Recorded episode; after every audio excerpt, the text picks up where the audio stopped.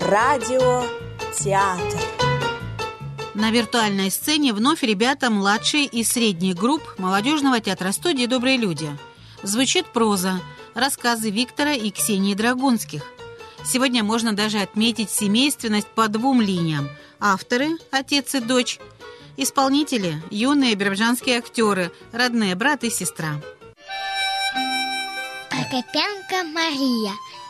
Отрывок из рассказа Ксении Драгунской «Кошачьи сны».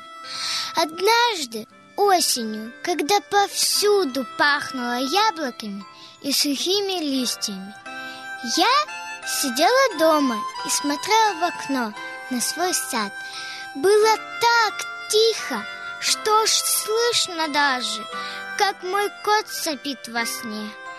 «Вот Соня!» – подумала я и немножко потыкала его пальцем в меховой живот. А он только мяукнул во сне и даже ухом не повел. «Ну сколько можно спать?» – подумала я. «Ведь целый день только и делает, что спит, спит и спит». Я потыкала его пальцем в меховой живот, а он только свернулся калачиком поуютнее и таинственно улыбнулся своей усатой улыбкой.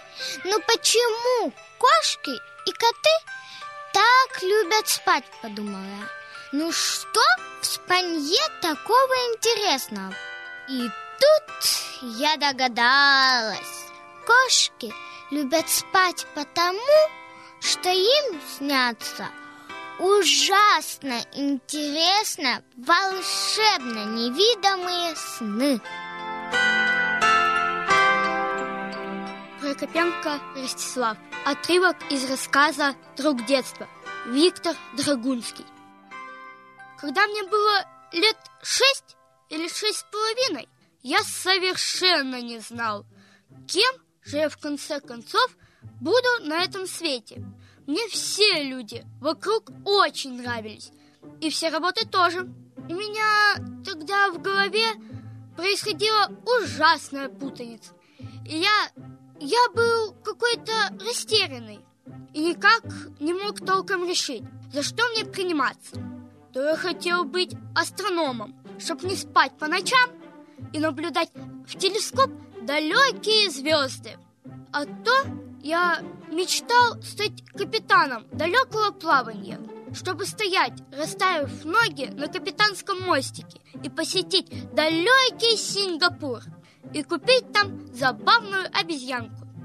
А то мне до смерти хотелось превратиться в машиниста метро или начальника станции, чтобы ходить в красной фуражке и кричать толстым голосом «Готов!» Или у меня разгорался аппетит выучиться на такого художника, который рисует белые полоски на уличном асфальте для мчащихся машин.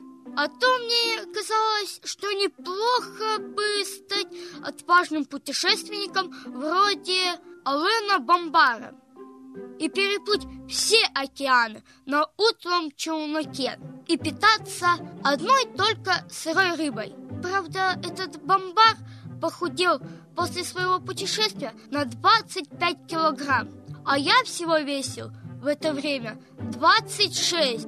Так что выходило, что если я тоже поплыву, как он, то мне худеть будет совершенно некуда. Я буду весить в конце своего путешествия только одно кило. А вдруг я где-нибудь не поймаю одну-другую рыбину и похудею чуть больше – Тогда я, наверное, просто растаю в воздухе, как дым. Вот и все дела. В нашем радиотеатре будет еще одно представление, посвященное творчеству Драгунских. Виктор писал свои произведения еще в прошлом веке, но они хорошо известны слушателям старшего возраста и тем, кто сегодня в школе учатся. Темы интересны современным детям. Красочные книжки издаются и сейчас большими тиражами. А на следующей неделе будут рассказы Ксении звучать. Она не менее талантливый автор, достойный продолжатель дела отца. А пока читайте сами и хорошего вам вечера. Добрый радиотеатр.